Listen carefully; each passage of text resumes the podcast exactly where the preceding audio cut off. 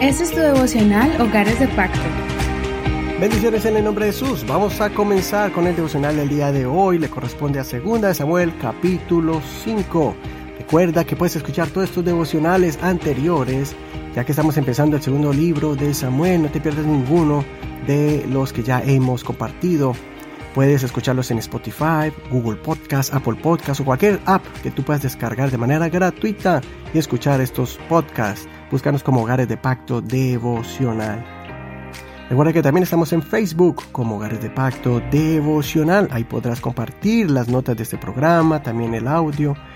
Eh, ahí está el link, solamente dale clic al título de cada devocional y también podrás contarnos cómo este devocional ha sido bendición para tu vida en esta plataforma de Facebook. No olvides compartirlo con todos tus amigos y contactos. Segunda Samuel capítulo 5 y el título de este tema es Es mejor confiar en la estrategia de Dios. Vamos a leer desde el verso 17 al verso 25 de la versión Reina Valera actualizada 2015. Cuando los filisteos oyeron que había ungido a David rey sobre Israel, subieron todos los filisteos en busca de David. Cuando David oyó esto, descendió a la fortaleza. Los filisteos llegaron y se extendieron por el valle de Refaim. Entonces David consultó al Señor diciendo, ¿Subiré contra los filisteos? ¿Los entregarás en mi mano? Y el Señor respondió a David, Sube, porque ciertamente entregaré a los filisteos en tu mano. David llegó a Baal Perasim, y allí los derrotó David. Entonces dijo, El Señor ha irrumpido contra mis enemigos delante de mí como irrumpen las aguas. Por eso llamó el nombre de aquel lugar Baal Perasim. Los filisteos abandonaron allí sus ídolos, y David y sus hombres se los llevaron. Los filisteos volvieron a subir y se extendieron por el valle de Refaim. David consultó al Señor y él le respondió, No subas, sino rodéalos por detrás, y alcánzalos frente a los árboles de bálsamo. Y sucederá que cuando escuches el sonido de una marcha en las copas de los árboles, entonces actuarás con decisión, porque entonces el Señor saldrá delante de ti para derrotar al ejército de los filisteos. David lo hizo conforme el Señor le había mandado y derrotó a los filisteos desde Jeba hasta la entrada de Geser. Hasta aquí la lectura del día de hoy. No olvides leer todo el capítulo completo para que no te pierdas ningún detalle de esta emocionante historia. En este capítulo vemos la coronación de David como rey de todas las tribus y territorios de Israel. Es el momento donde por fin se cumplió el propósito de Dios en David. Es interesante ver que fue de una forma gradual. Este largo proceso hizo que el joven David desarrollara mucha paciencia, sabiduría, habilidades administrativas y del manejo de personal, formación militar y una vasta experiencia espiritual viendo la mano de Dios obrando a favor de él en el campo de batalla. También vemos grandes victorias conquistando la gran Jerusalén de los Jebuseos, ciudad que por años y siglos los israelitas no habían podido conquistar. David aprendió que el mejor estratega para vencer al adversario es Dios.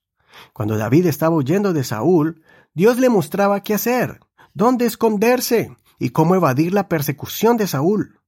También David consultaba al Señor si era conveniente atacar a los filisteos en ciertas ocasiones, y Dios no solo le confirmaba y le autorizaba a salir al campo de batalla, sino que le daba la estrategia, como lo vemos en esta ocasión. David fue contra los filisteos como usualmente se acostumbraba a luchar, de forma frontal. Pero después los filisteos buscaron la revancha.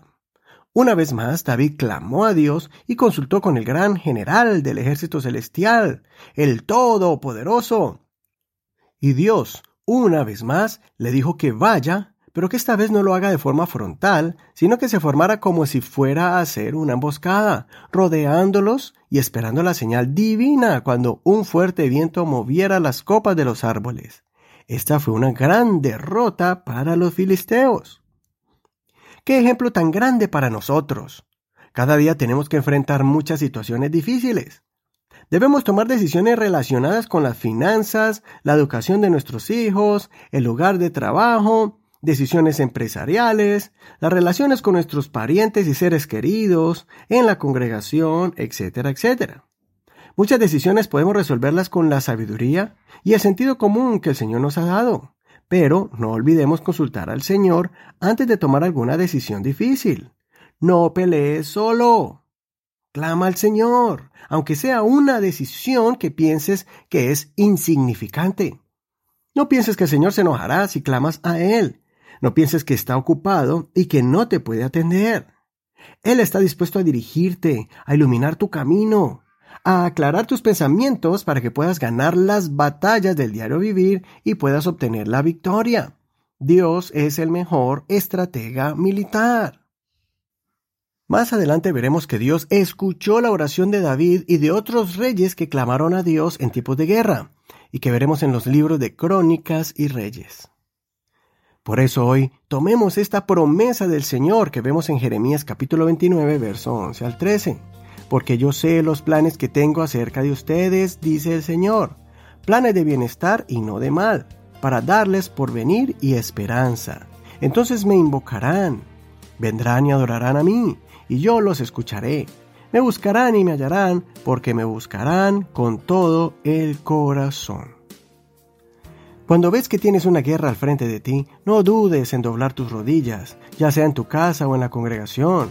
Y cuando expongas todos tus temores, preocupaciones o conflictos al Señor, sea específico. Cuéntale al Señor lo que ves, de cómo está el panorama ante tus ojos.